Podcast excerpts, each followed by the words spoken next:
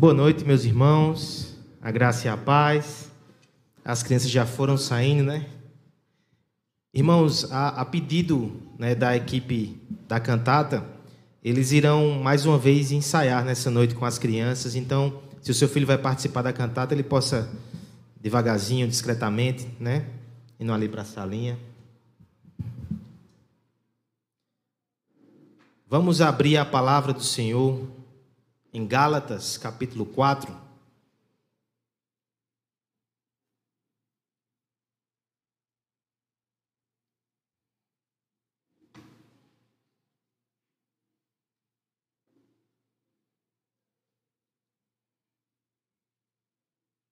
Gálatas, capítulo 4.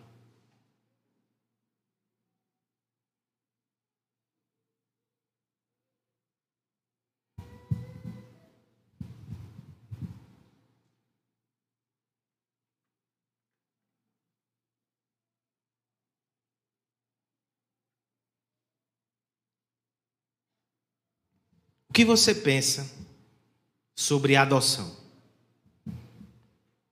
Todo cristão precisa pensar e precisa falar sobre adoção. Eu não estou me referindo àquele ato de amor quando um pai e uma mãe resolvem ir ao encontro de uma criança e acolhê-la na sua casa. É um ato lindo. Mas eu estou falando do aspecto vertical da oração. Quando o próprio Deus ele traz para si pessoas perdidas e adiciona na sua família. Esse é o ato mais lindo e mais sublime de adoção, que inclusive deve motivar as adoções horizontais por parte do povo que foi adotado por Deus. O que você pensa sobre a adoção? Nós vamos falar sobre isso nessa noite. Ouça o que o apóstolo Paulo e, na verdade, o Espírito Santo de Deus pensa sobre a adoção. Gálatas, capítulo 4, verso 1 até o verso 11. Diz assim a palavra do nosso Deus. Digo, pois, que durante o tempo que o herdeiro é menor, em nada difere do escravo, posto que ele é senhor de tudo, mas está sob tutores e curadores até o tempo predeterminado pelo Pai. Assim também nós, quando éramos menores, estávamos servilmente sujeitos aos rudimentos do mundo. Vindo, porém, à plenitude do tempo, Deus enviou seu filho, nascido de mulher, nascido sobre a lei, para resgatar os que estavam sob a lei, a fim de que recebêssemos a adoção de filhos. E porque vós sois filhos, enviou Deus ao nosso coração o espírito de seu filho que clama: Abba, Pai. De sorte que já não és escravo, porém filho, e sendo filho, também herdeiro por Deus. Outrora, porém, não conhecendo a Deus, servíeis a deuses que por natureza não são, mas agora que conheceis a Deus, ou antes, sendo conhecidos por Deus, como estás voltando outra vez aos rudimentos fracos e pobres, aos quais de novo quereis ainda escravizar-vos? Guardais dias e meses e tempos e anos. Receio de vós, tenha eu trabalhado em vão para convosco. Vamos orar. Vamos pedir que o nosso bom Pai fale conosco nessa noite, pelo seu Espírito, pela Sua palavra. Pai bendito, nós te louvamos e nós te agradecemos, Senhor. Como é bom cultuar, como é bom estar em família, estar em igreja. Mas o melhor de tudo, Pai, é estar na tua presença.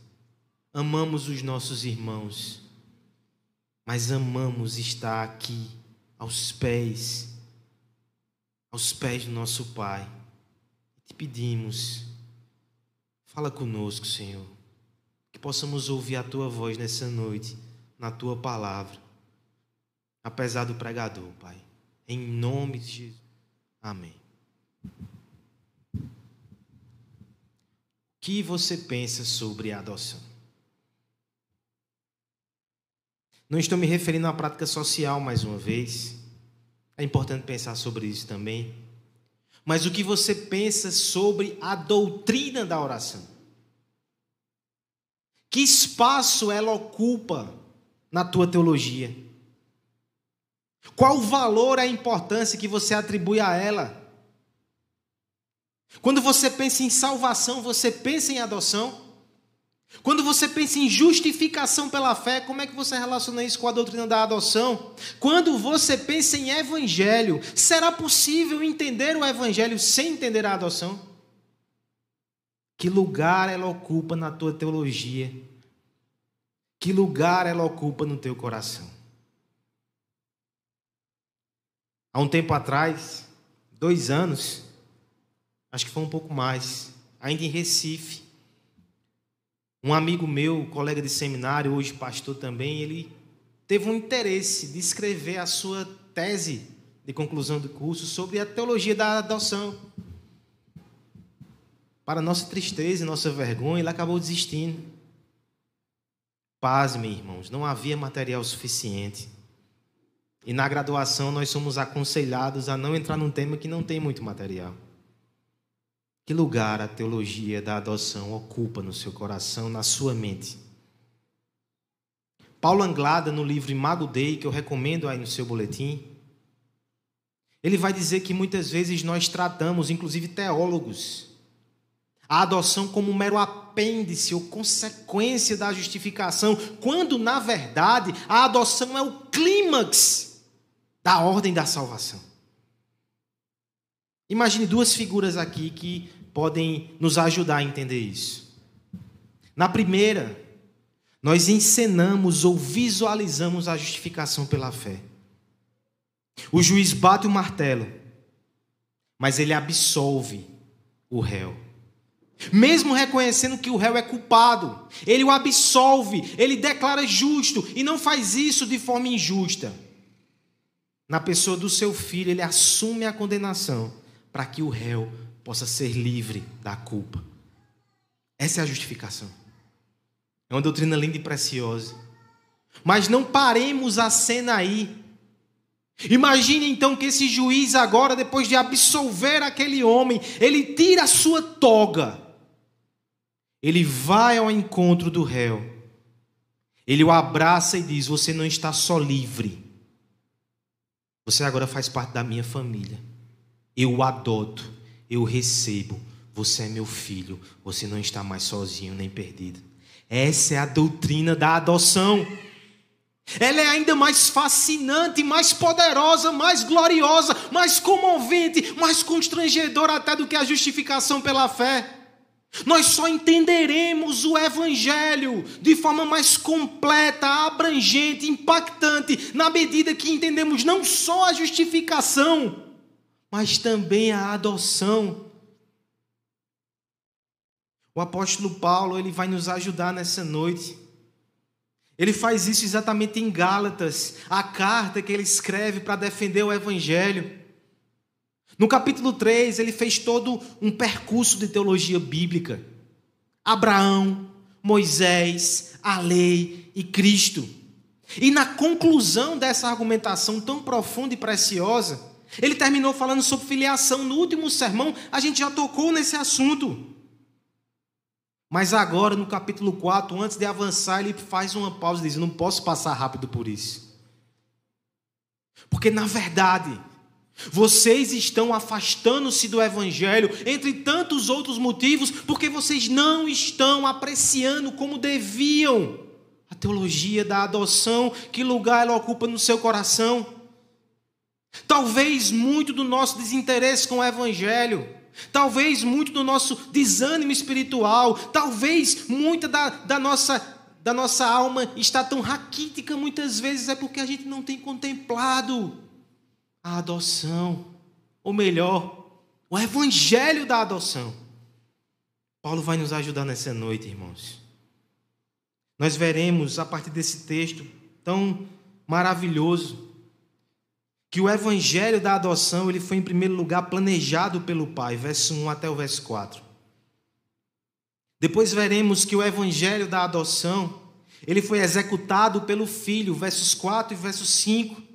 Em terceiro lugar, veremos que o evangelho da adoção é confirmado pelo Espírito, verso 6. E por fim, o evangelho da adoção deve ser usufruído por nós. Verso 7 até o verso 11. Primeira coisa, então, irmãos, dessa doutrina preciosa, nós precisamos entender que o evangelho da adoção foi planejado pelo Pai. Peço que a igreja leia do verso 1 até o verso 4, por favor. É, pode, pode ser agora. Digo, pois,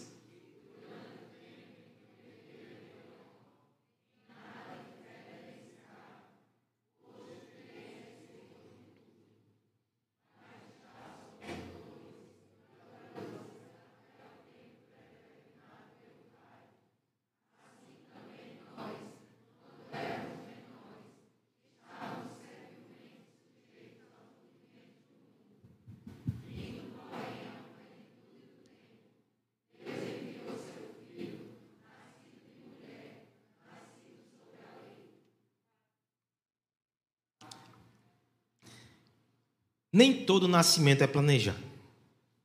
Você concorda com isso? Existem os casos que os pais não planejam. Mas mesmo assim, mesmo nessas circunstâncias, existe amor, existe afeto e carinho. Mas eu creio que você pode concordar comigo que no caso da adoção é diferente. Ninguém adota acidentalmente. Toda adoção, ela exige muita intenção, preparação, luta. Principalmente no contexto brasileiro, a legislação com algumas dificuldades, existe luta da parte dos pais. Pense então no aspecto divino.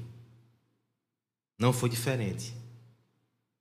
O pai planejou de forma muito intencional e com detalhes a nossa adoção. Talvez você tenha dificuldade para encontrar isso inicialmente no texto. Porque, mais uma vez, Paulo vem argumentando sobre a questão da lei. Ele vem insistindo na figura do filho menor que está sobre as mãos de um tutor. Mas só que no seu argumento ele vai transparecendo uma linha que circunda o texto. E eu quero que você enxergue isso comigo. Primeiro, ele vai tocar num dilema aqui.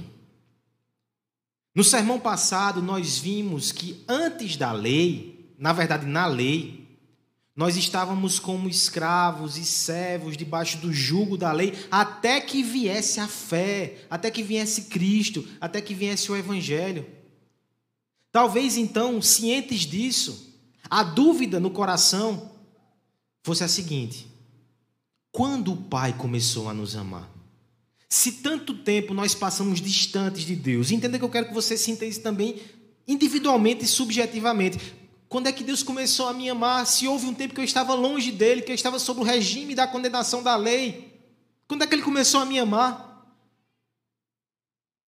Paulo vai responder isso da seguinte forma: Durante o tempo em que o herdeiro é menor, ele em nada difere do escravo, posto que ele é senhor de tudo, mas está sobre curadores e tutores.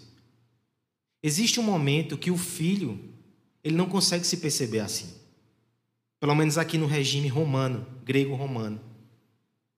Porque ele ficava sobre o jugo de um tutor, até carrasco muitas vezes, vimos isso semana passada. E quando ele olhava para os outros, ele não se via como amado.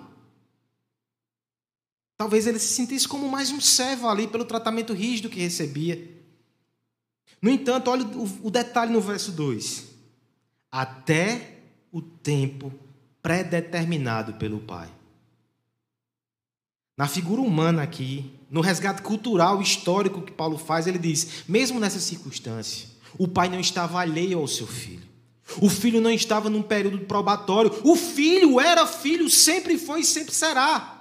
Mas naquela circunstância, na pedagogia daquele tempo, para a sua educação, para o seu crescimento, ele era posto nessa condição até o tempo pré-determinado pelo pai. Não saiu das suas rédeas, não saiu do seu controle, e ele sempre foi pai. E o outro sempre foi filho. O verso 3 então faz essa conexão. Assim também nós, quando éramos menores, estávamos servilmente sujeitos aos rudimentos do mundo. Por rudimentos, irmãos, há uma certa discussão na tradução dessa palavra. Rudimentos podem ser coisas alimentares. Então, Paulo estava dizendo as coisas mais alimentares, as leis, o ABC, a gente estava sujeito àquela lei. Mas também pode significar os elementos. Você vai dizer, como assim a gente estava sujeito aos elementos do mundo, sol, terra, lua? Nesse primeiro momento, eu quero que você interprete comigo da primeira forma, certo? As coisas mais elementares, a lei, uma religião ainda ainda mundo rudimentar e nós estávamos presos nesse relacionamento. Mas essa segunda interpretação ela vai voltar ainda mais na frente no texto. Eu resgato ela no momento oportuno. A ideia aqui é que nós, a semelhança da criança grego-romana, nós estávamos nessa situação sobre a lei uma situação precária, rudimentar, onde não sentíamos ainda que éramos amados, mas já éramos filhos. Do ponto de vista espiritual, irmãos, a ideia é que na eternidade Deus escolheu filhos para si. Mas assim como ele chamou o seu povo no tempo específico, ele deu o evangelho, assim também acontece na nossa experiência subjetiva. Paulo intercala nós, tu, eu, o tempo todo nesses versos, porque ele está falando das duas coisas. Também houve um tempo que você estava distante de Deus. Mas isso não significa que você não pertencia a Ele. Você já era dele, mas você não sabia, você não percebia. Até que, olha o verso 4. Vindo, porém, a plenitude do tempo, Deus enviou o seu filho. O destaque do verso 4 é plenitude do tempo. Alguns estudiosos vão dizer que esse é um termo muito forte e abrangente. A época que Jesus veio é plenitude do tempo no sentido espiritual. O povo de Israel estava com a alma seca, precisando de um redentor e muito consciente disso, pelo menos aqueles a quem ele escolheu. O povo pagão estava cansado das filosofias do primeiro século, é uma fase de declínio filosófico, suas almas estavam sedentas e prontas, plenitude dos tempos. As estradas romanas, elas foram construídas e a Pax Romana permitia que missionários pudessem espalhar a mensagem do evangelho com uma facilidade que nunca houve, plenitude do tempo. A língua grega tornou-se oficial ali naquela região. Pela primeira vez as pessoas tinham uma língua que podiam se compartilhar ali e poderiam comunicar o evangelho, plenitude do tempo. Até mesmo os judeus que foram afastados da sua terra na diáspora, eles fizeram colônias em várias cidades. Onde Paulo chegasse agora, tinha uma colônia de judeus, ele começava o evangelismo por ali. Plenitude do tempo. Na plenitude do tempo, Deus enviou o seu filho. Eu quero que você perceba então como é que esse pai age. Mesmo no tempo que ele parecia ausente, mesmo no tempo em que ele parecia não estar com os olhos virados para cada um de nós, ele estava movendo o mundo para que o evangelho chegasse aos seus filhos. O plano de Deus na eternidade foi nos adotar. E toda a história da raça humana é a história de como Deus, o Pai, tem adotado filhos e incluído eles na sua família. Essa é a história da humanidade. E se essa é a sua história, você é um filho eternamente amado. Efésios 1,5 vai dizer que ele nos predestinou para a adoção de filhos. Volte para o exemplo humano, irmão. Se você já presenciou uma adoção, eu já vivi isso na prática. Tem a festa que acontece no dia que a criança chega. A festa que acontece quando o documento é finalmente emitido, é filho, olha a certidão. Mas não se engane. Antes de toda a celebração e antes de toda a ação, houve uma decisão. Talvez no silêncio ali, a decisão de um coração de um pai, de uma mãe que disse: Eu vou resgatar essa criança. Depois da decisão, Houve ação. Mas é porque a gente só vê aquela cena linda da porta aberta e a família recebendo um novo ente. Mas existe um momento que as portas estavam fechadas e essa criança foi recebida em oração. Isso também aconteceu com você, meu irmão. O tempo estava fechado, isso foi na eternidade. Mas Deus olhou para você com graça e disse: Você vai ser meu. E na plenitude do tempo ele enviou Jesus Cristo. E na plenitude do tempo também, na sua vida, você alcançou a redenção. Eu quero que você entenda, em primeiro lugar, isso. O evangelho da adoção nos ensina que o Pai, ele planejou isso ao longo das eras. Você não foi amado hoje de improviso, você foi amado na aurora do tempo. Esse não é um amor do momento, do calor de um momento. Esse é um amor eterno. Antes que você tivesse nascido, Deus já te amava. E Ele movia o mundo, movia a história para que você fizesse parte da sua família. Você seja abraçado por esse amor nessa noite. Que você seja grato. Você não fez nada para merecer. Mas o Senhor já conduzia a história em seu favor, para a glória dele e para a sua alegria. Entenda também, irmãos, que essa perspectiva deve nos ajudar até as ressignificadores do passado. Existe um pai que conduziu a sua história até Jesus. Sofrimentos, dores, talvez abandonos fizeram parte do plano. E o final do plano foi acolhimento, foi amor. Olhe para trás e entenda isso. Olhe para frente e confie. É esse Deus que conduz a sua história. Se é esse Deus que conduz a sua história, você pode descansar. Seu planejamento é perfeito, sua vontade é eficaz e o seu coração é bom. Esse é o nosso Pai. Que nessa noite seja a plenitude do tempo também para você que está aqui e ainda não faz parte dessa família. Que você entenda que hoje pode ser o dia, finalmente o dia, que você ouve a voz do seu pai te chamando. O evangelho da adoção, então, ele é planejado pelo pai, mas ele é executado pelo filho. Versos 4 e 5, peço a ajuda da igreja na leitura mais uma vez. Vindo, porém,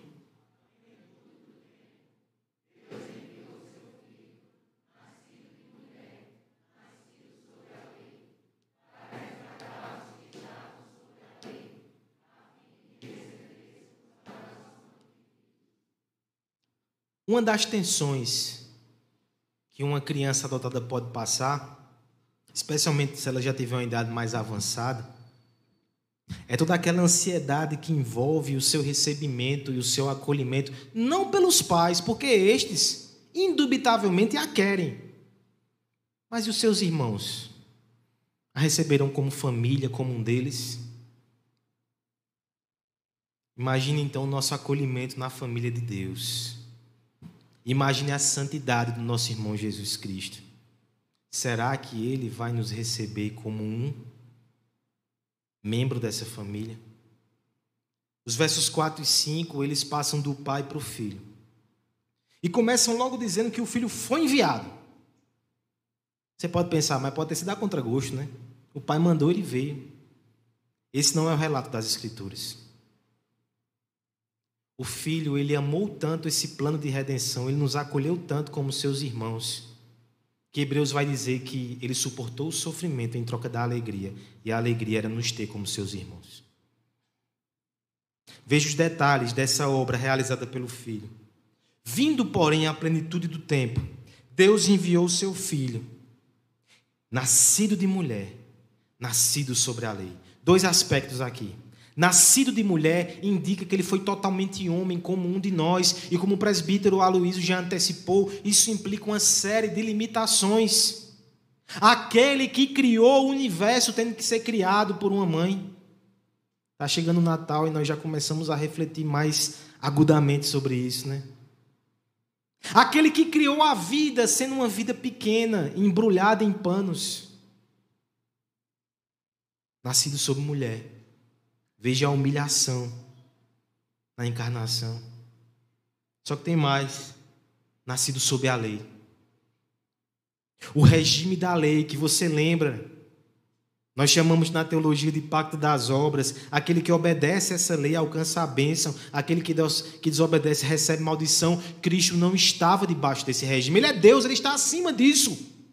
Ele é a própria bênção, ele é a própria bem-aventurança, ele vive comunhão plena com o Pai, ele não precisa se submeter à lei para alcançar isso, mas ele nasceu debaixo da lei. É como alguém já disse, ele entrou nos escombros do pacto das obras que nós estávamos soterrados e dali ele nos tirou. Mas para que fizesse isso, ele foi soterrado por esse pacto. Pense nos termos desse pacto mais uma vez. A promessa desde o Éden é aquele que se submete à lei e cumpre com perfeição, ele adquire a salvação e a comunhão com Deus. Cristo fez isso desde a primeira vez que respirou como um bebê santo. Ele fez isso até o fim. E no final você pensa então que ele tem um crédito dessa salvação. Mas ele não adquiriu para ele mesmo, ele não precisava, ele adquiriu para nós. Verso 5. Para resgatar o que estavam sobre a lei, a fim de que recebêssemos a adoção de filhos. Nós só poderíamos receber a adoção de filho se fôssemos resgatados. E a figura de resgate aqui é um termo, mais uma vez, cultural. Refere-se à compra de um escravo no mercado. Era possível que alguém quisesse adotar um homem ou uma mulher escravo e tê-la como filho. Os romanos e gregos faziam isso até com adultos. Mas se fosse um escravo, primeiro você precisava pagar o preço da sua libertação, o resgate. Volta então à figura de Cristo como aquele que tem um crédito nas suas mãos. Ele viveu vida perfeita. Ele recebeu todo o crédito dessa vida. Sabe o que ele fez com essa riqueza? Ele comprou a nossa liberdade para que pudéssemos ser adotados. E a gente sai gritando e celebrando a redenção. E quando a gente olha para trás, o nosso irmão ficou lá. Porque ele não somente nos deu o seu crédito, mas ele assumiu o nosso débito. Ele recebeu a maldição da lei. Gálatas já nos disse isso. Ele se fez maldito. O nosso irmão ficou na condenação para que nós recebêssemos a adoção. Volte à figura da adoção mais uma vez, humana. Imagine a criança que ela é trazida pelos seus pais ali, que pegam na sua mão e o inserem dentro da casa nova. Mas naqueles ombros pequenos ali tem um peso da ansiedade: será que eu vou ser recebida? Só que o peso vai embora quando o seu irmão ele vem correndo na sua direção, ele o abraça, ele é filho. Mas o nosso irmão Jesus Cristo, ele não veio nos receber na porta. Ele é a porta. Nós só entramos na família de Deus por causa dele, e para que entrássemos, ele saiu. Ele ressuscitou e ele voltou. Mas nunca esqueça que ele saiu para que você fosse recebido nessa família o evangelho da adoção, ele foi executado pelo nosso irmão Jesus Cristo. Eu queria que nessa noite você saísse daqui grato, satisfeito por essa salvação. Eu sei que tem coisas que você pede a Deus e Ele ainda não te deu, talvez Ele não te dê. Mas você não pode ser amargurado, ingrato e descontente se você tem um acolhimento que foi comprado por um preço tão caro. Nada do que você pede a Deus é mais importante do que aquilo que Ele já te deu em Jesus Cristo. Agradeça, louve, ame esse Cristo, desfrute dessa salvação. Às vezes nós temos alguns conceitos meio moribundos na igreja, na igreja reformada. A gente olha para a doutrina da salvação e da justificação e pensa que somente Deus nos livrou do maior mal, e de fato Ele fez isso. Mas Ele também nos deu o maior bem, que é ser seu filho em Cristo. Portanto, não tenha uma visão somente moribunda e negativa da salvação, mas grata, alegre, triunfante. Seu irmão morreu para que você fosse filho. E com esse irmão também, que possamos aprender a nos doar e nos sacrificar pelos outros irmãos que foram adotados juntamente conosco. Ele fez tanto para que a gente fosse acolhido. O que é que você pode fazer para acolher os seus irmãos aqui na igreja? Que o nosso coração seja constrangido a, a imitar o amor, a dedicação, a entrega desse irmão. O pai planejou, o filho executou. E é o Espírito que confirma o evangelho da adoção. Verso 6, agora é bem rápido. Então peço que a igreja leia comigo com atenção agora. Se você piscar, você perde. E porque vós sois filhos.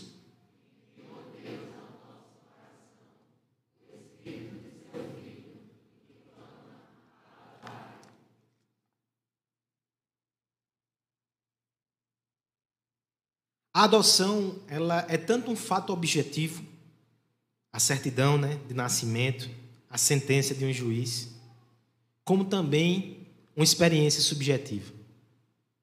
Não é só a certidão, é o abraço, é a mesa da comunhão.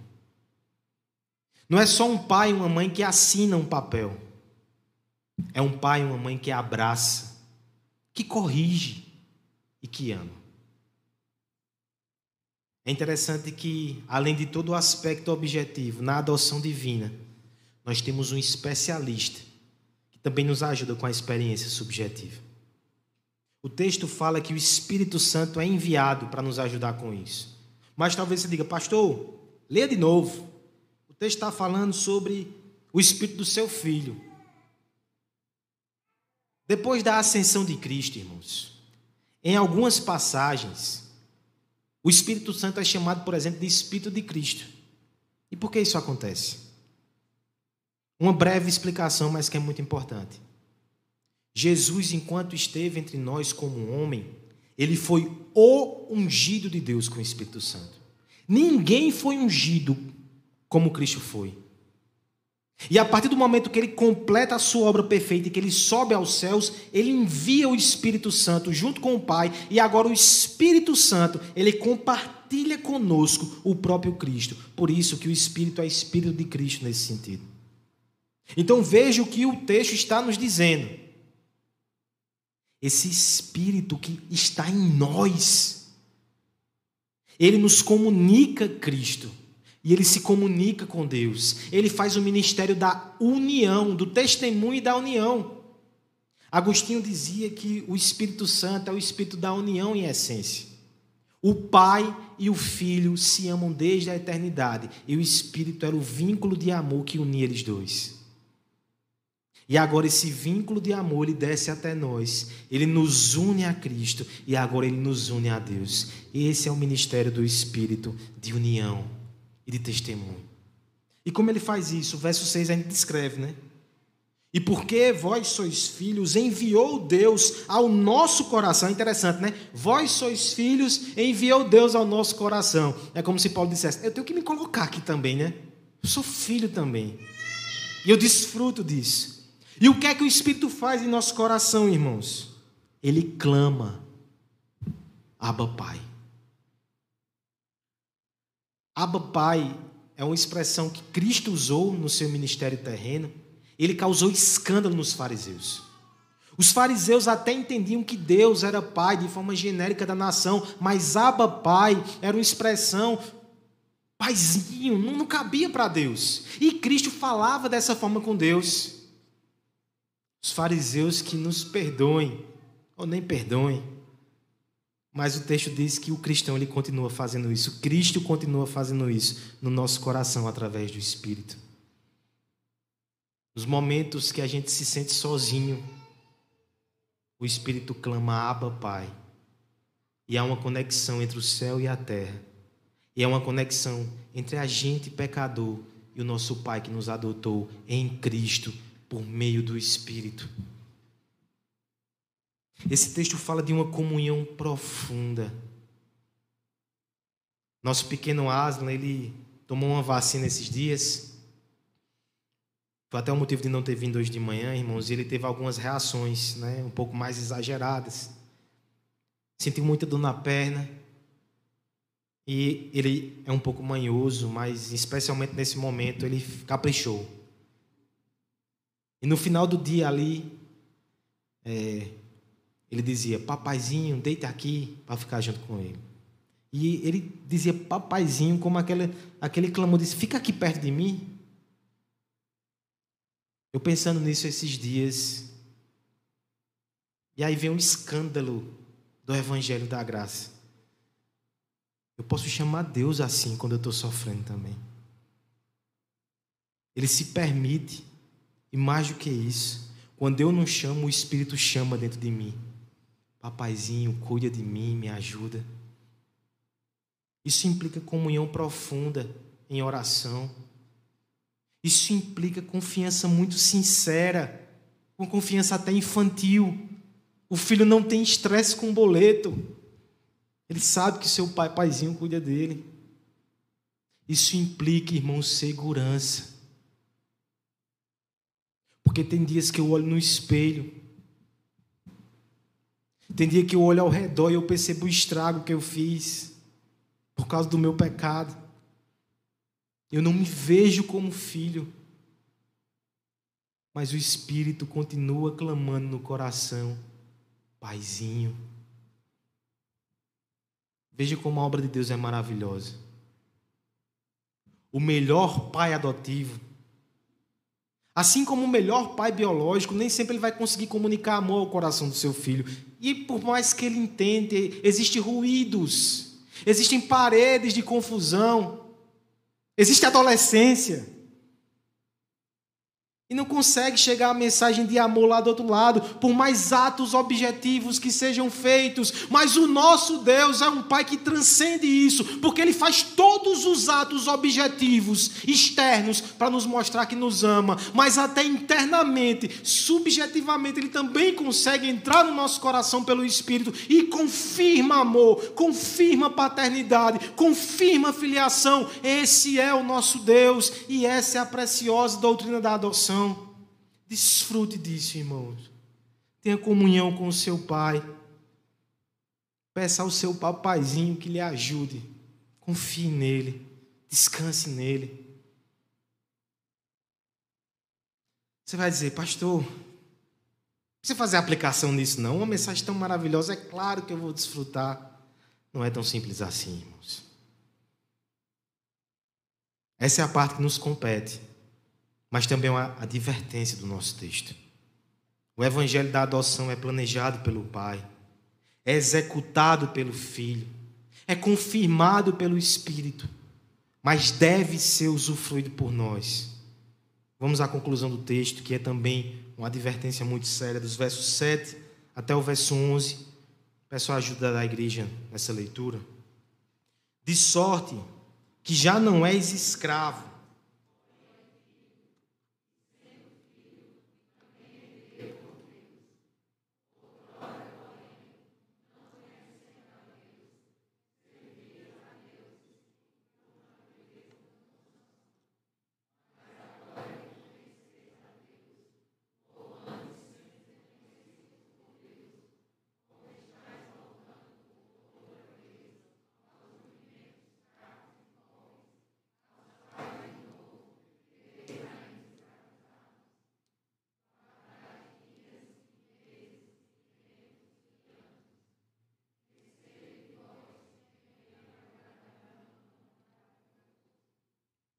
O que se espera de uma criança num processo de adoção? Certamente não se espera que ela participe ativamente disso, resolvendo papelada, cumprindo requisitos. Não. Mas também não se espera que, uma vez adotada, ela se prove digna disso, sob pena de expulsão. Nem a lei dos homens permite isso. A adoção é irrevogável e não tem condições. O que se espera de uma criança que foi adotada? Que ela viva como filho, que ela seja filho. A conclusão do texto nos lembra quem nós somos. E nós devemos viver à luz disso. O verso 7, mais uma vez, resgata termos que nos acompanham faz quatro sermões, mas se Deus repete, é porque é importante. De sorte que já não és escravo, porém filho. E sendo filho, também herdeiro por Deus. Somos filhos, somos herdeiros de Deus. E de forma negativa, mas não menos importante, não somos escravos. Agora, o verso 8 introduz aqui um comportamento incoerente daqueles irmãos. Ele lembra que um dia, outrora no passado, eles não conheciam a Deus. E eles serviam deuses que por natureza não são, ou seja, serviam a ídolos, estavam distantes do Deus vivo e verdadeiro. Mas agora, verso 9, que vocês conheceram a Deus, ou melhor, ou antes, que vocês foram conhecidos por Ele. O conhecer aqui, irmãos, não é mero conhecimento intelectual, é conhecimento afetivo. Deus conheceu vocês, Deus acolheu vocês. Vocês acolheram a Ele como Pai. Uma vez que vocês fizeram isso, como estáis voltando outra vez aos rudimentos fracos e pobres, aos quais de novo quereis ainda escravizar-vos? Lembra que eu falei da palavra rudimento? Lá no verso 3 ela voltou. Mas é interessante que rudimento aqui claramente é interpretado no que diz respeito à religião dos gentios. Aí sim entra a história de astros, o sol, a lua e como aqueles homens eram guiados a adorar esses astros, rudimentos, elementos. Mas a ambiguidade do começo com a lei de Deus, ela tem um significado muito profundo. Lembra o que acontecia aqui em Gálatas? Eram os judaizantes que estavam querendo que aqueles irmãos que alcançaram o evangelho fossem agora para uma religião de obras, um, um judaísmo ali misturado com cristianismo. Você percebe o que Paulo está dizendo aqui? Se você volta para esse judaísmo, para essa religião de obras, é a mesma coisa que voltar para os outros rudimentos que vocês faziam. Até mesmo moralidade bíblica ou cristã, sem evangelho, é uma forma de idolatria, é uma forma de escravidão, e não é melhor do que paganismo. Lutero sumaria de forma bem enfática toda religião sem Cristo a idolatria, mesmo que seja o cristianismo. Aqueles irmãos estavam voltando para a escravidão. E pouco importa se eles não estavam voltando para os deuses que cultuavam antes, mas no momento que eles tiram Jesus da sala, que eles esquecem do Evangelho, que eles voltam à religião de obras, mérito e merecimento, eles se tornaram escravos de novo. Aí por isso que ele vai falar no verso 10: vocês guardam dias, meses, tempos e anos. Aqui é uma ironia fina. Porque na verdade, já mencionei aqui algumas vezes, no pacote dos judaizantes tinha circuncisão, tinha alimentação e tinha o um calendário. Vocês devem se guardar nessas festas aqui. Paulo só cita o calendário. Porque o ponto que ele está dizendo é: você está percebendo que vocês estão sendo guiados mais uma vez pelos astros? Vocês vão voltar para isso? Mesmo uma espécie de judaísmo, isso passou. Vocês são filhos, não escravos mais. É por isso que ele termina o verso 11 com tanta ênfase. Eu receio que eu tenha trabalhado em vão. Que essa ênfase ela recaia sobre você e sobre mim nessa noite. Não é porque você está na igreja não é porque você se diz cristão que você está vivendo como filho. Que você está vivendo de acordo com o evangelho da adoção. Talvez você ainda viva como escravo, ou talvez você esteja voltando a essa condição. O escravo, ele obedece por medo. O escravo não tem relação com o seu senhor. O filho, ele obedece por respeito e por amor. Ele confia no seu pai. O escravo, ele conquista o que ele tem pelo seu suor, pelo seu esforço, pelo seu sacrifício e pelo seu sangue. O filho, que foi adotado na família de Deus, entende que tudo que ele conquistou e que ele tem é pelo sacrifício, é pelo suor e é pelo sangue do seu irmão. Ele estima e honra esse sacrifício e essa adoção. Ele não enfatiza naquilo que ele faz ou que ele deve fazer, mais do que naquilo que seu irmão fez. O escravo, quando ele olha para o seu senhor, ele olha para as suas mãos, para ver se ali tem um chicote para açoitar, ou se ali tem um presente e uma recompensa. O filho às vezes olha para a mão do pai mas o filho olha nos olhos. O filho pode receber castigo ou presente, a depender da circunstância. Mas o filho tem relação com o seu pai. Tem abraço. Tem choro. Tem colo. Tem celebração. Tem festa. Eu lhe pergunto nessa noite: como é a sua religião? É a religião de escravos, medo, manipulação. Eu faço porque Deus tem que me dar tal coisa. Ou é respeito, amor e gratidão por Deus? Como é a sua religião? É toda voltada para você, seu sacrifício, sua obra, seu suor? Ou é voltado para contemplar, admirar e imitar, sim, mas o foco é o sacrifício, a obra e o suor do seu irmão Jesus Cristo? Como é a sua religião? Você olha somente para a mão do seu pai? Você corre para os braços do seu pai? Você ora, você adora, você confia, você abre a sua alma. Qual é a sua religião? Você é filho ou você é escravo? Cuidado com as aparências, elas podem enganar.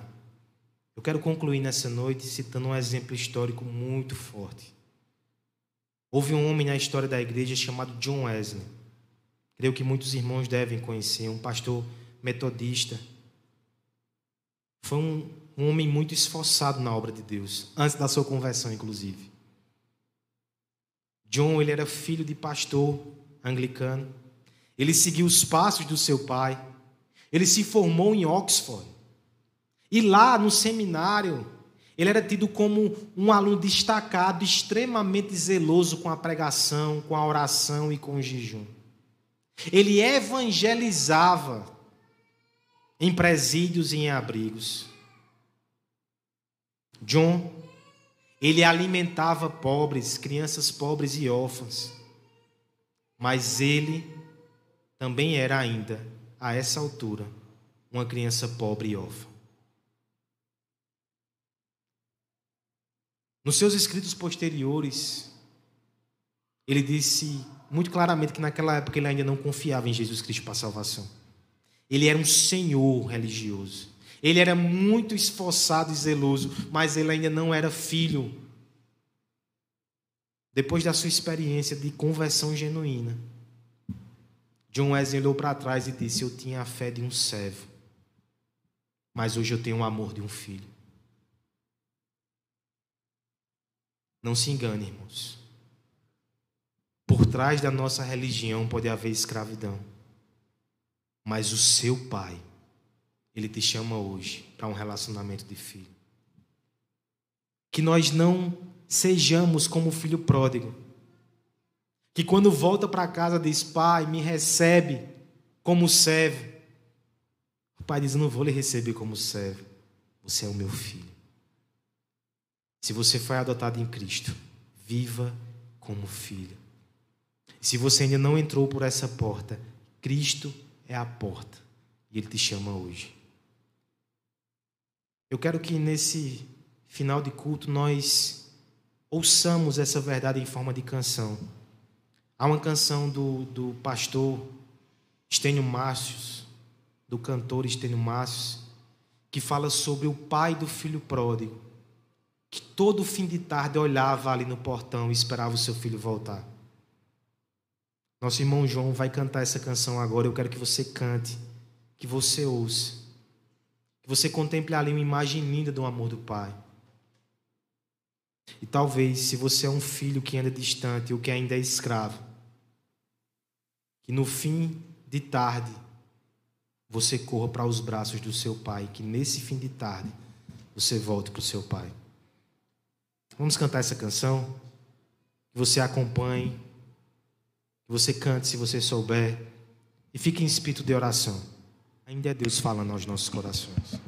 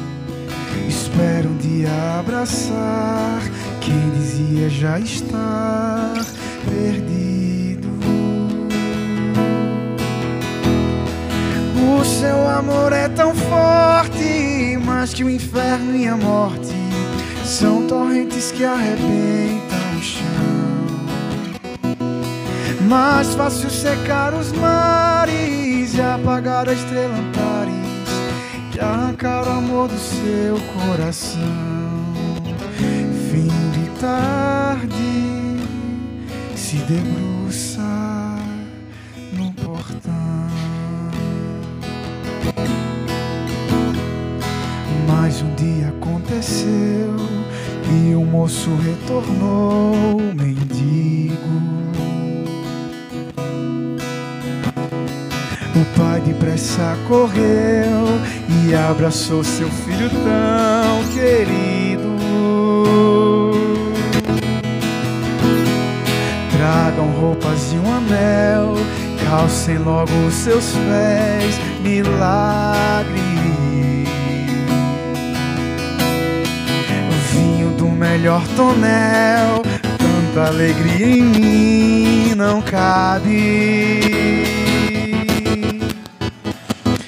O seu amor é tão forte, mais que o inferno e a morte são torrentes que arrebentam o chão.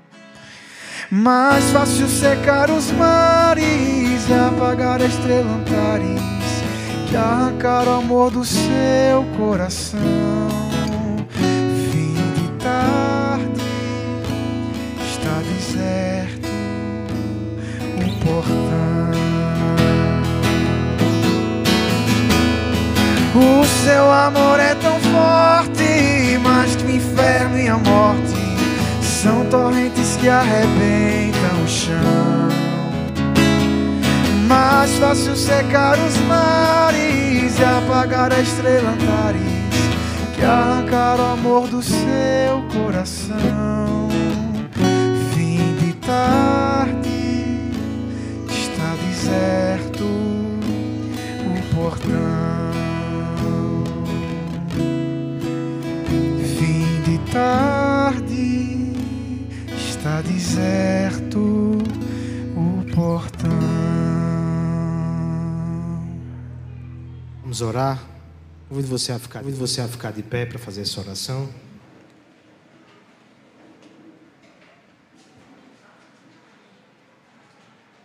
Louvado e exaltado seja o nosso Deus bendito o Pai que planejou a nossa adoção, o Filho que comprou com seu próprio sangue, o Espírito que confirma em nossos corações. Nós somos indignos dessa obra. Nós sequer respondemos como deveríamos Quantas vezes não nos comportamos como filhos ainda, Senhor? Mas a promessa do Evangelho é inabalável. Aqueles que foram escolhidos e comprados não serão rejeitados. Te agradecemos, Pai, pela graciosa adoção. Te agradecemos pelo amor imerecido, pela graça, Senhor. Nos ajuda a viver como filhos, a desfrutar da comunhão verdadeira, a confiar nos méritos somente de Cristo, a confiar na bondade e no cuidado do nosso Pai. Nos ajuda a nos afastar da religiosidade, da escravidão, do medo e da barganha. Nos ajuda a ter uma fé viva e verdadeira contigo, Senhor.